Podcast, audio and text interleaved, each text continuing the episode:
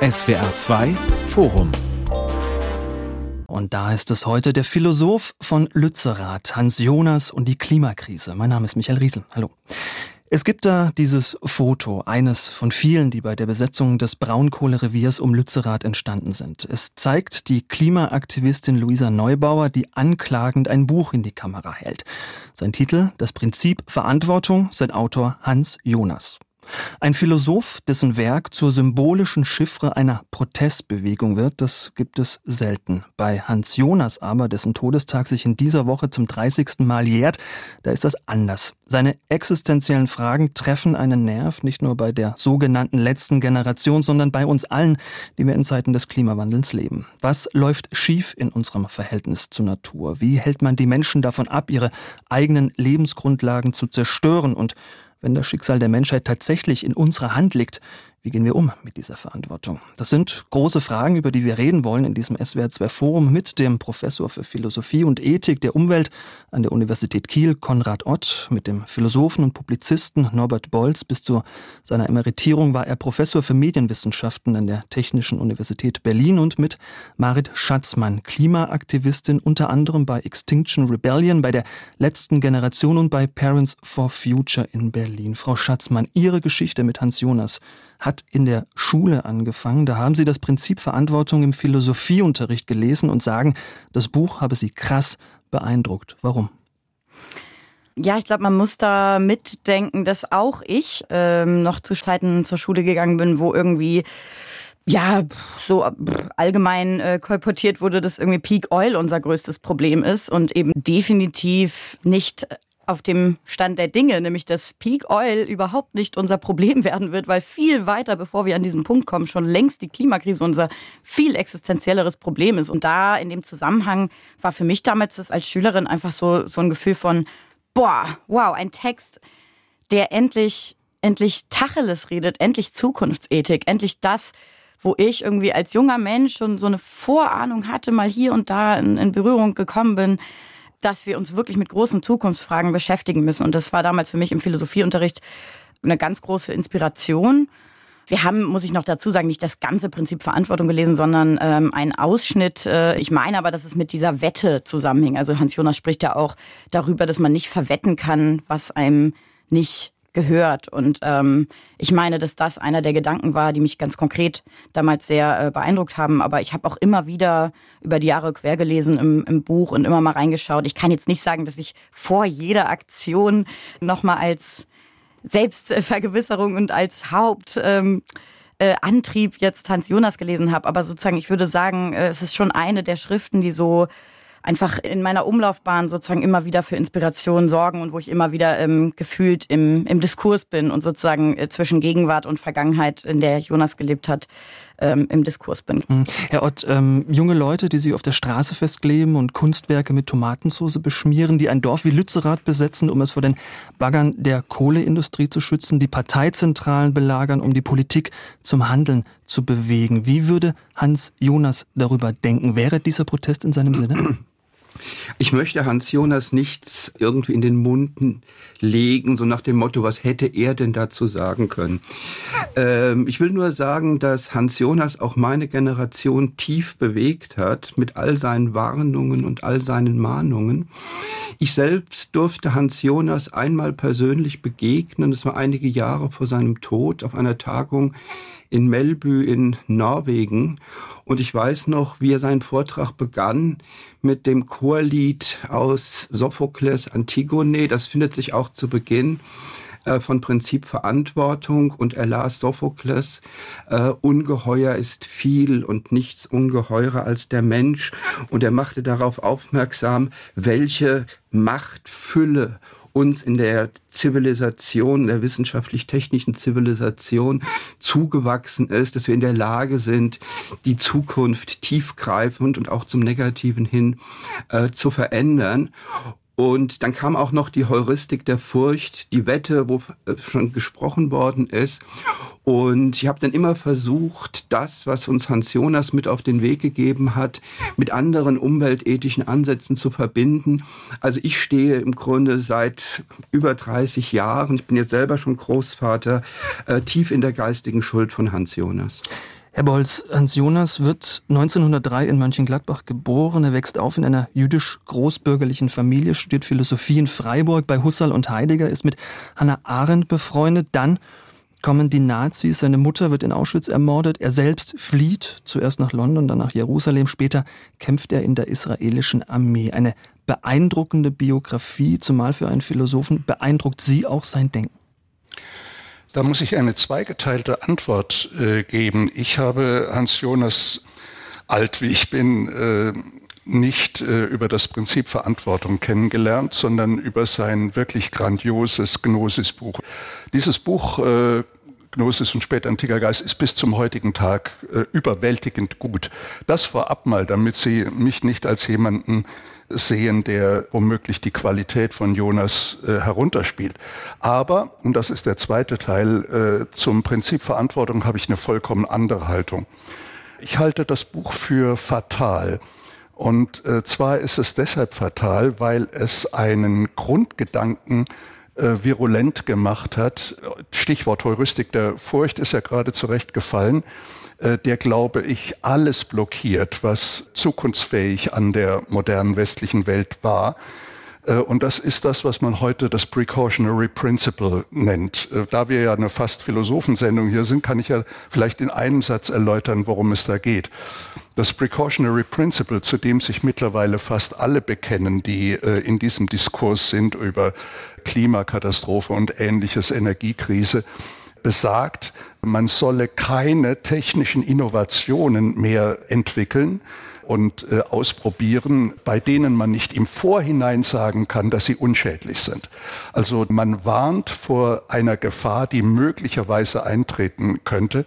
Und ich würde sagen, das macht eigentlich so etwas wie technologische Innovation oder Geist der Moderne unmöglich. Also ich könnte es auch auf den simplen polemischen Satz bringen. Die Philosophie von Hans Jonas ist antimodern und antineuzeitlich. Da trifft er sich im Übrigen in vielem mit seinem Denkvater oder Denkvorbild Heidegger. Und äh, ich glaube, das ist für unsere moderne Gesellschaft außerordentlich problematisch, denn dieser Geist, der letztlichen Geist der Antitechnizität ist, der lähmt uns, der lähmt vor allen Dingen auch die Geister. Und es bleibt im Grunde nur noch Angst übrig, Angst vor der Zukunft.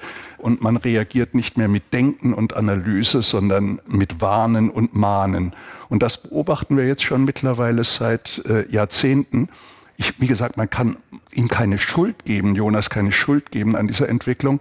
Aber es ist eben kein Zufall, wenn Luisa Neubauer dieses Buch in die Luft hält. Vielleicht nur noch einen kleinen Satz in Klammern. Ich stimme Ihnen in Ihrer Einleitung nämlich nicht zu, dass das das erste Mal gewesen wäre, dass Aktivisten, äh, Demonstranten, Protestler äh, sich auf eine Philosophie bezogen hätten, äh, sondern das war ja gerade das Kennzeichen der 68er. Das weiß nur heute kaum mehr jemand. Die hatten auch ihre Bibel. Äh, und das war nicht Marx, sondern das war die Dialektik der Aufklärung von Horkheimer und Adorno. Da ich in der Zeit ja in der Uni war, und studiert habe, weiß ich das noch. Man konnte in welchem Fach auch immer so gut wie keine Zwischenprüfung ablegen, wenn man nicht genau wusste, was in der Dialektik der Aufklärung stand. Also die hatten auch ihre Bibel. Allerdings ist es auch da so gewesen, wie heute offenbar mit Jonassens Prinzipverantwortung, nämlich, äh, dass die meisten nur den Klappentext gelesen haben oder bestimmte Formeln und Slogans und kaum Kenntnisse hatten von dem, was da wirklich gedacht wird. Wie gesagt, um Jonas zu verstehen, müsste man das Prinzip Verantwortung zurück transponieren und auch ein bisschen beziehen auf seine Gnosisstudien, auf dieses Verhältnis zum Kosmos. Äh, die, das sind Dinge, die natürlich die heutige Diskussion weit überfordern. Das bleibt dann äh, akademische, äh, akademische Auseinandersetzung. Aber der Kern ist eben dieser antitechnische Affekt. Und äh, der wird uns sehr viel zu schaffen machen, denn der Rest der Welt kennt den nicht. Das ist ein spezifisch ja, westeuropäisches Phänomen und der Rest der Welt äh, wird sich die Hände reiben, dass wir freiwillig die technischen Innovationen abtreten an sie, die dort ganz unverkrampft die Legitimität der Neuzeit ja weiterhin preisen, so wie das der große intellektuelle Gegenspieler von Jonas ja gemacht hat, Hans Blumenberg, der wirklich auf eine sehr überzeugende Weise, meines Erachtens sehr überzeugende Weise, eben ein realistisches und auch zukunftsweisendes Bild der Neuzeit gezeichnet hat, indem er eben gezeigt hat, äh, das, worauf wir stolz sein können, das ist unsere Technik. Das ist gerade die Fähigkeit zu einer technisch-wissenschaftlichen Naturbeherrschung und alle Probleme, Folgeprobleme dieser technisch-wissenschaftlichen äh, Naturbeherrschung können wiederum nur von Technik und Wissenschaft gelöst werden und nicht durch Askese. Hm. Herr Ott, kommen wir zum Prinzip Verantwortung, kommen wir zu dem, worüber Hans Jonas schreibt. Er selbst nennt das, was er tut, Zukunftsethik, in der das Nachdenken über das, was gut und was schlecht ist, zum ersten Mal eine quasi kosmische Dimension bekommt, weil der Mensch, so Jonas, nicht nur Rechte und Pflichten gegenüber seinen Mitmenschen hat, sondern auch gegenüber der Natur und gegenüber der Zukunft, also gegenüber Menschen, die noch gar nicht geboren sind. Wie begründet er das? Er geht erstmal von der Intuition aus, dass wir alle eingelassen sind in eine Kette von Generationen und dass jede Generation im Grunde ein transitorisches Glied in dieser Kette ist, die im Grunde kein natürliches Ende hat. Die Permanenz echten menschlichen Lebens heißt halt, die Ethik muss sich auf eine neue Situation einstellen. Mhm. Die bisherige Ethik war eine Ethik unter Lebenden im Nahbereich, wo ich gefragt habe, sozusagen, nach welchen Maximen soll ich handeln, wie werde ich tugendhaft und, und, und. Und er trägt gewissermaßen in die Ethik jetzt eine Art konsequenzialistisches Moment ein. Das heißt, er fragt nach Wirkungen von Handlungen. Das heißt, man muss immer sozusagen abschätzen, wohin das führen kann. Dazu zwei Bemerkungen. Die erste Bemerkung, man muss Hans Jonas risikotheoretisch durchanalysieren. Mhm. Wir haben ihn gewissermaßen in Richtung Technikfolgenabschätzung weiterentwickelt. Ich bin kein Technikfeind. Wir machen Abschätzungen, wir machen Risikountersuchungen, äh, wir fragen, was langfristig aus bestimmten Dingen äh, kommen könnte. Hans Jonas hat natürlich noch einen tiefen religiösen Hintergrund. Ich würde sagen, in der altjüdischen Prophetie. Und in der altjüdischen Prophetie gibt es zwei Arten der Propheten. Das sind einmal die Heilspropheten und zum anderen die Unheilspropheten. Die Heilspropheten sagen, alles wird gut, mach so weiter. Jerusalem wird nie zerstört werden. Und die Unheilspropheten, Jesaja, Jeremia, die sagen im Grunde, wehe, wehe, sieh dich vor. Bei allem, was man kritisch gegen Hans Jonas sagen kann, er hat sich immer tief in der Tradition der Unheilsprophetie gesehen. Das kann man nicht eins zu eins übernehmen. Das würde ich auch nicht tun, sondern ich würde, wie gesagt, versuchen, das gewissermaßen in Richtung Technikfolgenabschätzung, Risikoanalyse analytisch durchzu, durchzuarbeiten. Herr Bolz, äh, für uns heißt das, was Hans Jonas da denkt, wenn wir es zu Ende führen, das Schicksal der ganzen Menschheit liegt in unserer Hand. Das ist eine ganz schöne Bürde, oder?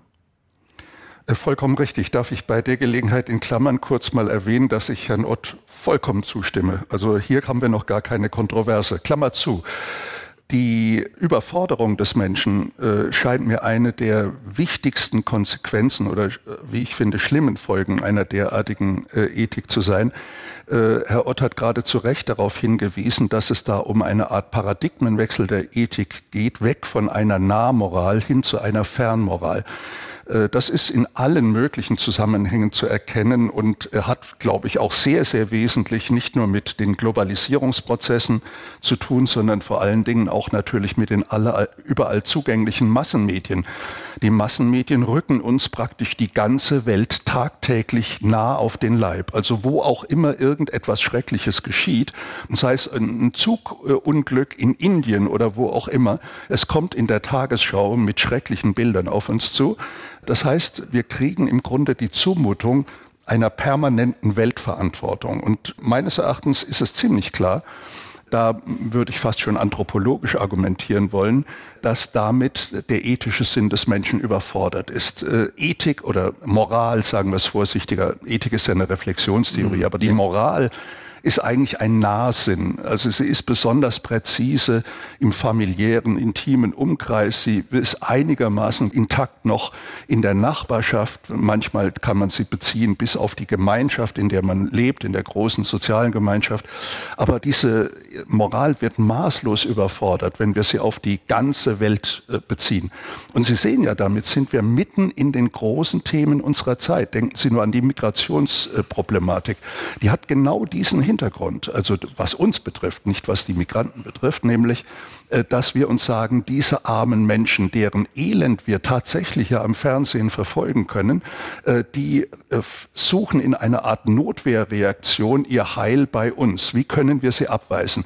Also im Grunde lässt sich dagegen gar nicht mehr argumentieren, aber wir spüren alle, wir sind dadurch total überfordert. Und das gilt natürlich erst recht. Auch da hat ja Ott vollkommen recht. Ich meinte das vorhin auch anzudeuten dass man, wenn man dann den ganzen Kosmos gewissermaßen als Verantwortungsgebiet des Menschen äh, betrachtet, man im Grunde nur noch verzweifeln kann. Und äh, ich sehe im Grunde da auch die größte Gefahr für die Gutmeinenden der äh, Klima- und Umweltbewegung, der grünen Bewegungen insgesamt, nämlich dass sie durch ihre moralische Überforderung der Menschen genau das Gegenteil von Engagement produzieren, nämlich Apathie. Denn wenn man überfordert ist, versucht man das alles von sich wegzuschieben, man versucht es zu ignorieren, nicht mehr hinzuschauen. Und es gibt so etwas, was die Medienwissenschaftler oder Psychologen Compassion Fatigue nennen. Also das heißt etwa auf Deutsch, das Mitleid, das man hat, wird schwächer, je häufiger man mit äh, Anlässen für Mitleid konfrontiert wird. Und ich denke, das ist eine der äh, interessantesten Entwicklungen in der letzten Zeit, dass wir beides gleichzeitig haben. Also eine fortschreitende Apathie und äh, politische Apathie und auf der anderen Seite ein Alarmismus, der uns permanent aufruft, für die gesamte Welt Verantwortung zu übernehmen. Also das ist, glaube ich, eine Sackgasse. Da müssten wir raus. Sicher auch auf dem Weg, den Herr Ott gerade angedeutet hat. Also ich, ich persönlich bin auch der Meinung, dass nichts wichtiger ist, als äh, Risikokalküle äh, anzustellen. Das heißt ja, mit Wahrscheinlichkeiten zu operieren und nicht mit Katastrophen, die fünf vor zwölf in die, äh, vor der Tür stehen. Zitat Hans Jonas, wir haben eine Verpflichtung gegenüber dem, was noch gar nicht ist. Frau Schatzmann, das klingt wie mal eben kurz die Welt retten. Wie weit kann diese Verantwortung gehen, von der Hans Jonas spricht? Wann wird daraus, wie Herr Bolz sagt, eine Überforderung? Ja, ähm, die Formulierung, die jetzt gerade, die Sie, Herr Bolz, jetzt gerade gewählt hat, mit der, also wir sehen das Leid der Menschen im Fernsehen und dann werden die in einer Notwehrreaktion ihr Heil bei uns finden. Das ist für mich jetzt vom Wording her, wie man neumodisch sagen würde, wirklich eine, eine Verkennung. Also das verschiebt so subtil die Tatsachen. Also da, da wird dann so getan, als ob das einfach mit uns aber letztendlich gar nichts zu tun hat. Aber ist es ja, sind es definitiv faktische Strukturen, globale Strukturen, Wirtschaftsstrukturen, die einfach dafür sorgen, dass sozusagen der Wohlstand hier auch mit dem fehlenden Wohlstand, dem fehlenden Wohlsein woanders in Verbindung ist. Also was weiß ich, mein Kind trägt Kleidung, die ein anderes Kind genäht hat. Also sozusagen, das wäre jetzt auch mal ausgeklammert, die Klimakrise irgendwie ein Umstand, der schon erstmal schwer zu erklären ist für ein Kind. Ich sage jetzt erstmal, was wir nicht tun sollten. Wir sollten nicht auf eine bestimmte oberflächliche Art über weltwirtschaftliche Zusammenhänge reden. Wir haben hier in Kiel ein Institut für Weltwirtschaft, mit dem ich eng kooperiere. Und die Weltwirtschaft ist kein Nullsummenspiel, wo die einen verlieren, was die anderen gewinnen. Die Weltwirtschaft sich als Nullsummenspiel vorzustellen, wo die einen reich sind, weil die anderen arm sind und umgekehrt, äh, das ist einfach Unsinn. ich hab, von mir gibt es ein Buch zur Migrationsethik, Zuwanderung und Moral. Und ich habe da auch einiges zu publiziert zur Frage, wie definiere ich den Begriff eines Klimaflüchtlings. Auch hier sollten wir uns bestimmter Naivitäten entschlagen. Wir wissen ziemlich genau, rein empirisch, vor aller moralischen Beurteilung, wer wie warum migriert. Aber lassen Sie uns bitte nicht die Migrationsethik auch noch äh, irgendwie thematisieren, sondern lassen Sie uns zu Hans Jonas zurück. Es gibt ein anderes Buch von Hans Jonas, das ich fast noch mehr schätze als Prinzip Verantwortung. Und das ist das Buch, das ist unter dem Titel Organismus und Freiheit erschienen. Heute Prinzip Leben. In Organismus und Freiheit entwickelt Jonas eigentlich die Grundlage einer Art biozentrischen Ethik. Er will zeigen, dass in den organismischen Lebensvollzügen selber das Lebendige ein großes Ja zu sich selber spricht ja.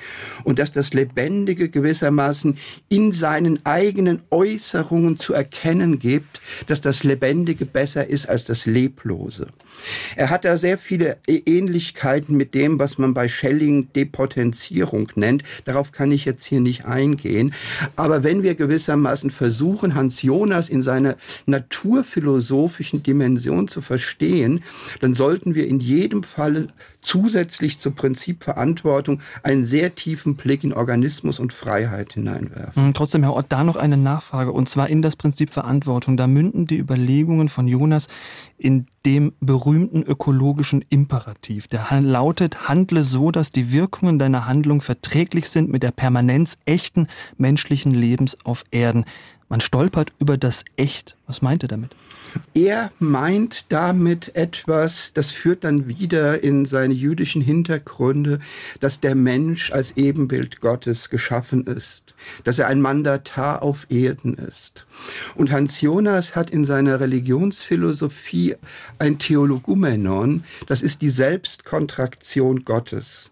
Nach dem Ende der Schöpfung zieht sich Gott in den Sabbat zurück und er übergibt diese wundervolle Schöpfung dem Mandatar, nämlich uns. Und damit, und ich zitiere Jonas, liegt das Schicksal der Schöpfung selber und damit sogar das Schicksal des Schöpfers in unseren zitternden Händen.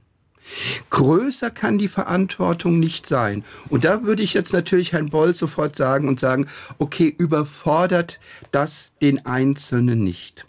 Und was wir da brauchen im Anschluss an Jonas sind bestimmte Verantwortungsgemeinschaften, die gewissermaßen sagen, okay, und wofür übernehmen wir jetzt Verantwortung? Was sind die Herausforderungen? Was können wir auch als Kollektiv, und jetzt bin ich mal bei der Klimakrise, was können wir denn als Kollektiv Deutschland ja. unsere Beiträge leisten, auch wenn wir wissen, dass wir in Deutschland allein dieses globale Problem des Klimawandels, der Klimakrise nicht lösen können.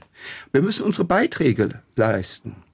Die Frage ist ja auch, Herr Bolz, was ist das eigentlich Verantwortung? Wie buchstabieren wir das genau aus? Jonas selbst hat ziemlich klar benannt, wen er mit seinem ökologischen Imperativ vor allem meint. Zitat, das angesprochene Wir meint zuerst das der fortgeschrittenen Industriegesellschaften. Wir vom sogenannten Westen haben den technologischen Koloss geschaffen und auf die Welt losgelassen. Wir sind weiterhin die Hauptverzehrer seiner Früchte und darin Hauptsünder an der Erde. Unserer Üppigkeit auch ist Einschränkung wohl zuzumuten. Zitat Ende. Ist die Ethik der Verantwortung also eine Ethik des Verzichts?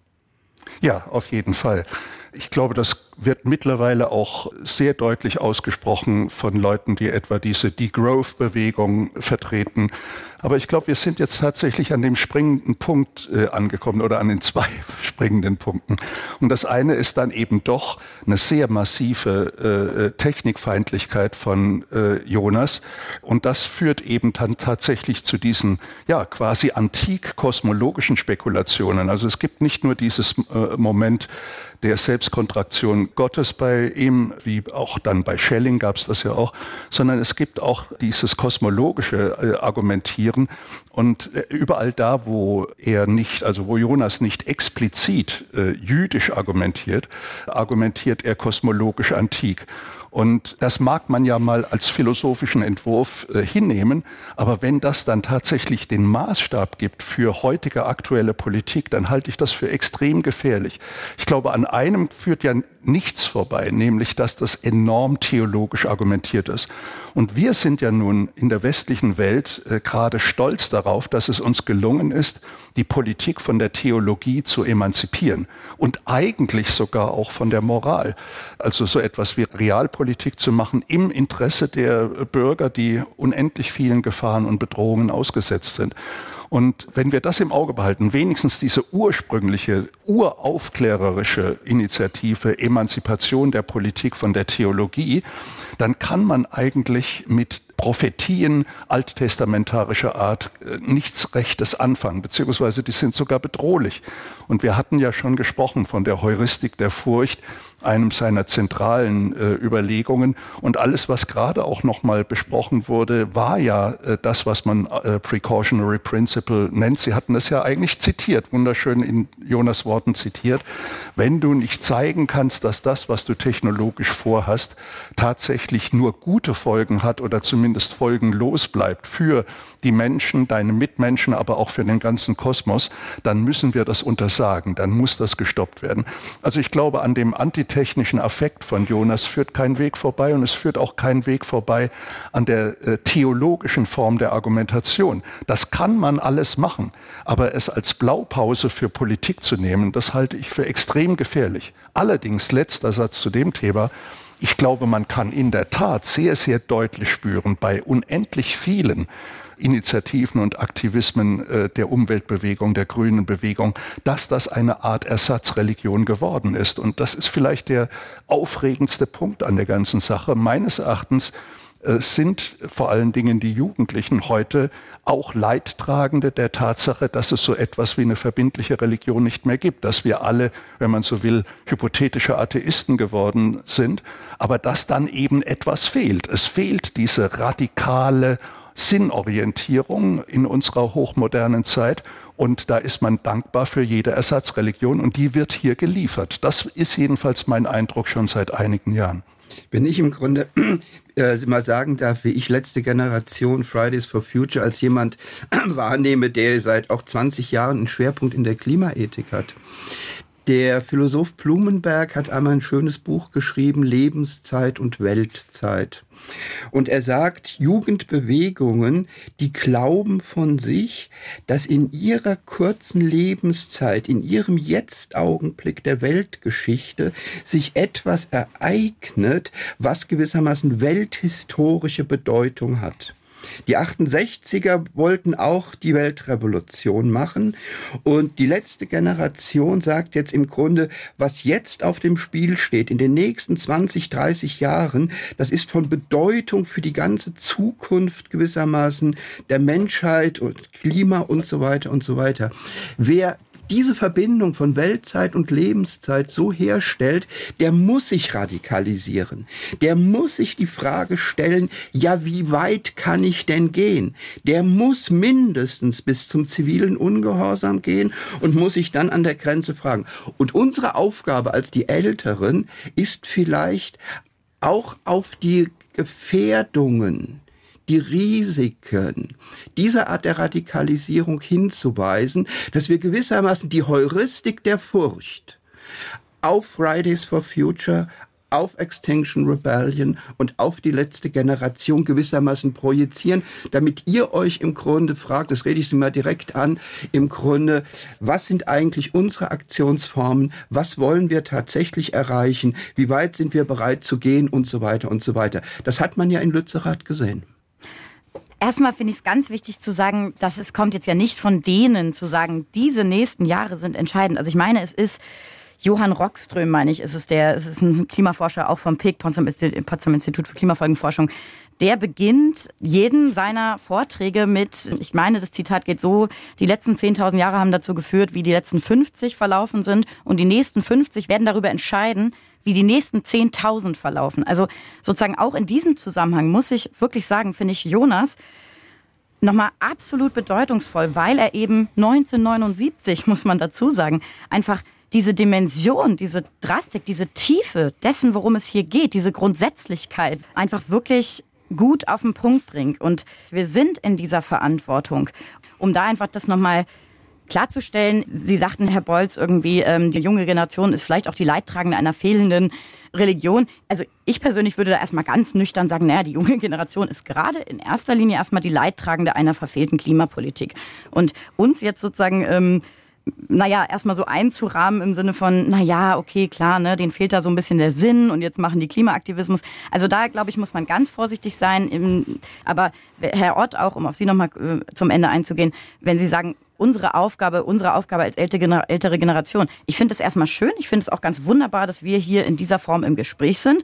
Und ja, wir brauchen definitiv eine gelungene Generationenkommunikation. Für mich als angehende Lehrerin sehe ich das mit als meine Hauptaufgabe, dafür zu sorgen, dass Schülerinnen und Schüler aus meinem Unterricht rausgehen und eben nicht mit so einer, ähm, mit so einem Zynismus, mit so einer, okay, die wussten alles und es war ihnen einfach egal. Nein, natürlich nicht, sondern es wird um eine Aufklärung über die Strukturen gehen, die konkret blockiert und verhindert haben, dass genug passiert über Jahrzehnte, aber auch immer wieder hervorzuheben, wie viele mutige Menschen sich eingesetzt haben und wenn es um unsere Aufgabe geht, dann ist es, glaube ich, auf allen Seiten, aber auch und vor allem, denke ich, auf der der älteren Generation, gut zuzuhören. Also schon auch die Sorgen ernst zu nehmen, gut zuzuhören. Ich, ich nehme Ihre Sorgen sehr, sehr ernst, weil Sie tatsächlich eine Generation sind, die nicht vor dem Klimawandel leben wird, sondern Sie werden Ihr Leben im Klimawandel ja. leben. Und das macht für einen existenziellen Unterschied aus.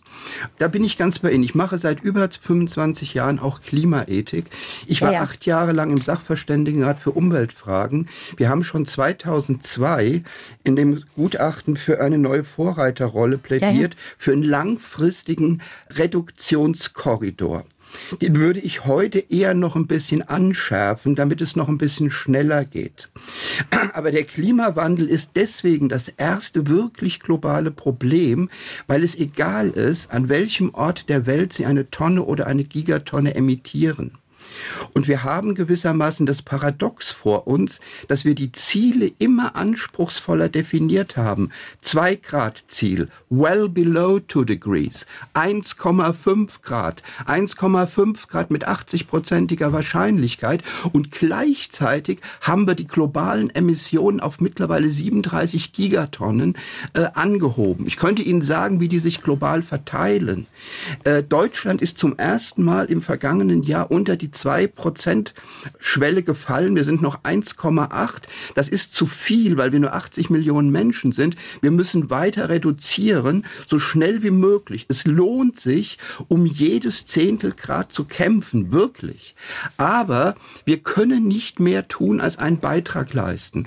Andere müssen sozusagen ja, auch klar. das ihrige tun. Und da sehen wir, das sage ich jetzt noch mal einmal, ich sehe momentan 60 bis 80 Länder auf diesem Planeten, die sich carbonisieren. Mhm. Es gibt einen Rush to Burn, einen Rush to Coal. Es bilden sich Carbon Coalitions, die alle Fortschritte verhindern. Edenhofer hat jetzt einen Vortrag gehalten, wo er gezeigt hat, dass gewissermaßen die Folgen des Ukraine-Krieges mittlerweile durch russische Importe sozusagen katastrophal aus die Klimapolitik durchschlagen. Mhm. Ich finde es gut, dass Sie sich in Deutschland engagieren, aber wir sollten nicht glauben, dass wir hier das Weltklima retten können. Das habe ich doch mit keinem Wort gesagt. Gut. Herr Bolz, ich möchte noch mal zum Stichwort Verzicht zurückkommen. Äh, Frau Schatzmann hat richtigerweise darauf hingewiesen, dass Jonas sein Prinzip der Verantwortung 1979 geschrieben hat, seine planetarische Verantwortungsethik entworfen hat und man muss sagen, sie hatte keinen durchschlagenden Erfolg. Die Frage ist ja, was was tut man eigentlich, wenn die Masse der Menschen weiterhin nicht auf den aus Jonas Sicht, aus Sicht der Klimabewegung richtigen Weg einschwenkt. Wir kommen dann nämlich zu einem heiklen Punkt. Äh, Jonas fabuliert in das Prinzip Verantwortung von einer kommunistischen Tyrannis, spricht davon, dass in der kommenden Härte einer Politik verantwortlicher Entsagung die Demokratie mindestens zeitweise untauglich sei. Und es gibt deshalb Leute wie den Philosophen Ottfried Höffe, die sehen Jonas als Vertreter einer Ökodiktatur. Zu Recht? Ich auch. Und das ist auch, glaube ich, dazu braucht man gar nicht diese einschlägigen Stellen. Das ist im Grunde die Atmosphäre, die das ganze Buch äh, verbreitet.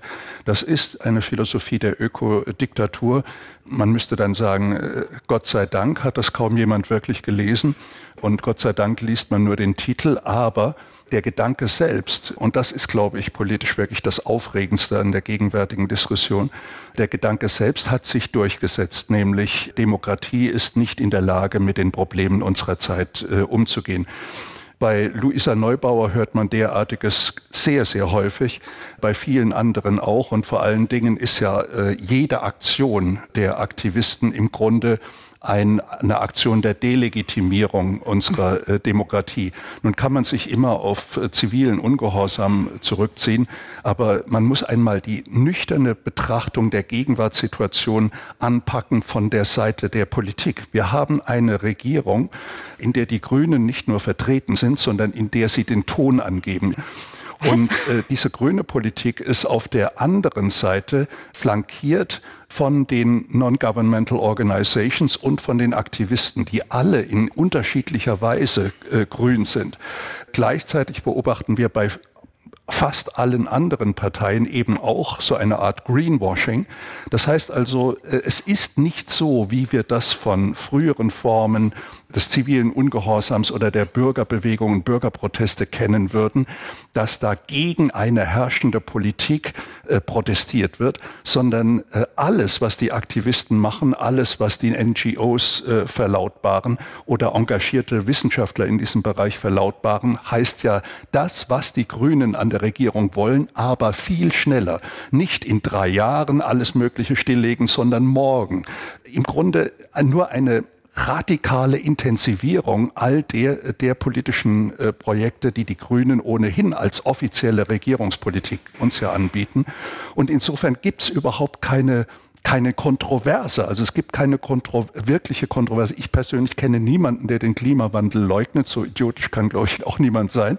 Und ich kenne auch niemanden, der daran zweifelt, dass Menschen daran mitwirken, äh, also mitverantwortlich sind für diese Art des Klimawandels, sondern es geht um was ganz anderes. Es geht um die Frage der Pragmatik. Es geht um die Frage der realistischen Einschätzung der Situation und eben um die Frage, ob wir Deutschland, die deutsche äh, Bevölkerung, ob wir durch eine Art Vorangehen, ja, also eine Art äh, paradigmatisches Vorangehen, der dem Rest der Welt zeigen müssen, wie man die Welt rettet. Und genau das ist das, was mich persönlich ärgert, nämlich, dass niemand, aber auch niemand mal darauf hinweist, dass das durch nichts zu begründen ist. Also es gibt keinerlei Grund, warum die deutsche Politik in vielen Feldern, nicht nur bei der Klimapolitik, in vielen anderen Feldern auch, warum die, äh, unsere Politik immer vorangehen muss. Also warum wir immer die Ersten, die Besten, die Weltmeister des Guten sein müssen.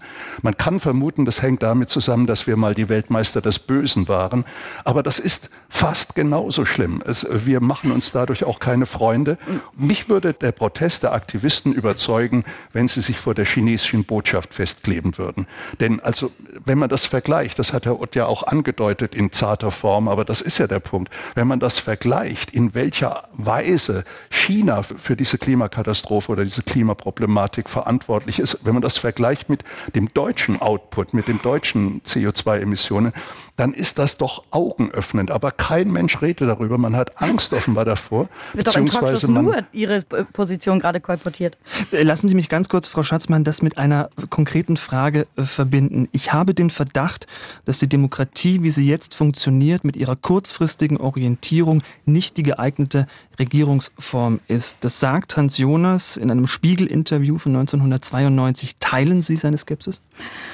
Also ich würde sagen, genau das angesprochene, die Kurzfrist, das kurzfristige Denken und ähm, das ist Teil von parteipolitischem Geschacher.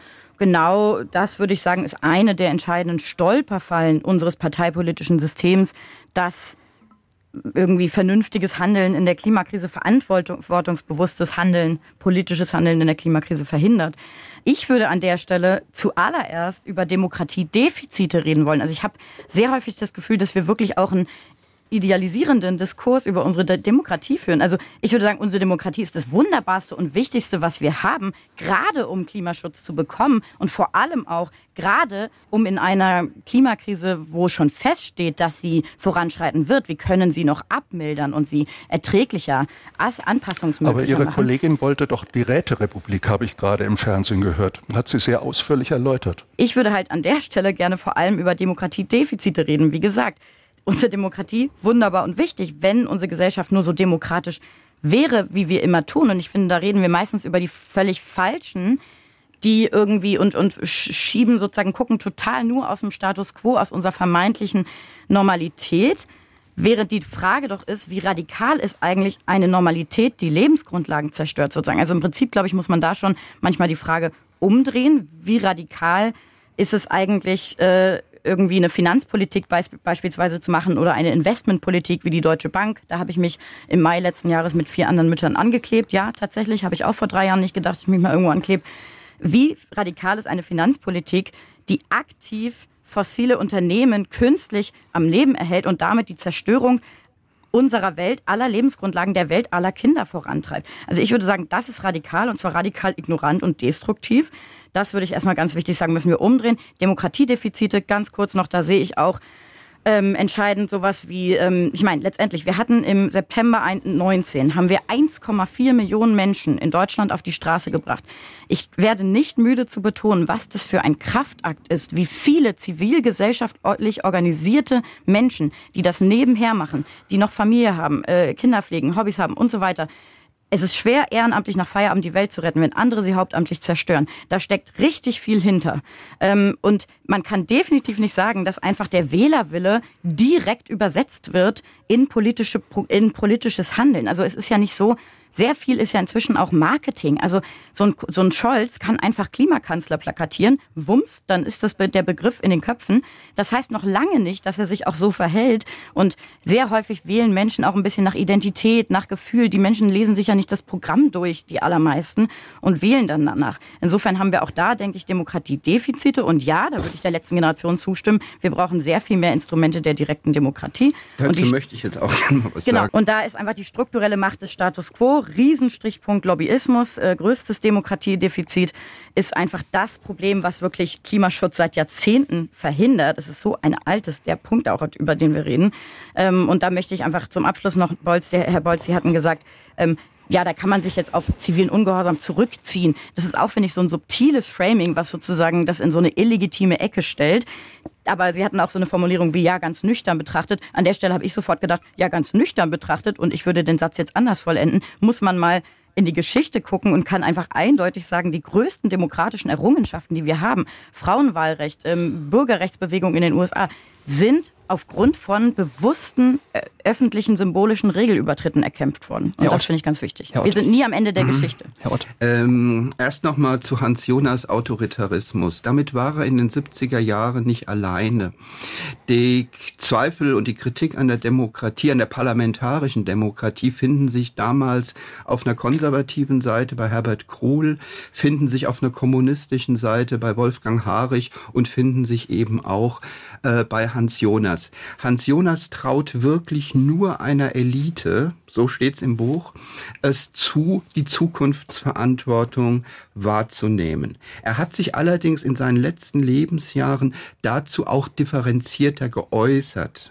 Ich würde ihn nicht als dezidierten Antidemokraten verstehen. Mhm. Wenn in Bezug auf zivilen Ungehorsams vertrete ich eine Position, die ist ungefähr die von John Rawls mhm. und die von Jürgen Habermas. Mhm. Aber ich würde im Grunde dann auch sagen, bitte ziviler Ungehorsam genauso äh, unter den Kriterien, die Rawls und Habermas formulieren. Aber bitte dann auch, das ist die rote Linie. Jetzt noch und jetzt noch einmal zur Demokratie. Ich möchte einen Vorschlag kommentieren, äh, den die letzte Generation ins Spiel gebracht hat, einen Gesellschaftsrat einzuberufen aus zufällig äh, per Lotterie ausgewählten Bürgerinnen und Bürgern und dieser Gesellschaftsrat soll dann mit einem Ziel konfrontiert werden, Klimaneutralität 2030, das ist in sieben Jahren. Und der Klimarat soll gewissermaßen Maßnahmen beraten und die Regierung soll gewissermaßen an die Empfehlungen dieses Gesellschaftsrates gebunden sein. Das sind zwei Dinge, die mich stören. Einmal, Klimaneutralität 2030 ist ein Extremziel und es ist offenbar überpolitisch gesetzt worden. Man kann sich auf Röckström berufen, man mag sich auf ähm, andere berufen, aber es ist ein überpolitisch gesetztes Ziel und es darf nur noch über Maßnahmen geredet werden und gewissermaßen die legitim gewählte Regierung, die demokratisch ermächtigte Regierung soll sich gewissermaßen verpflichten, das umzusetzen, was der Gesellschaftsrat vorschlägt. Dann ist der Gesellschaftsrat die Überregierung. Äh, und das sind Vorschläge, da kann ich keinerlei Zugewinn an Demokratie erkennen. Der Philosoph von Lützerath, Hans Jonas und die Klimakrise. Das war heute unser Thema im SWR2 Forum und ich bedanke mich bei meinen Gästen, der Klimaaktivistin Marit Schatzmann, dem Philosophen und Publizisten Professor Dr. Norbert Bolz und bei Konrad Ott, Professor für Philosophie und Ethik der Umwelt an der Universität Kiel. Mein Name ist Michael Riesel. Ich sage danke fürs Zuhören und machen Sie es gut.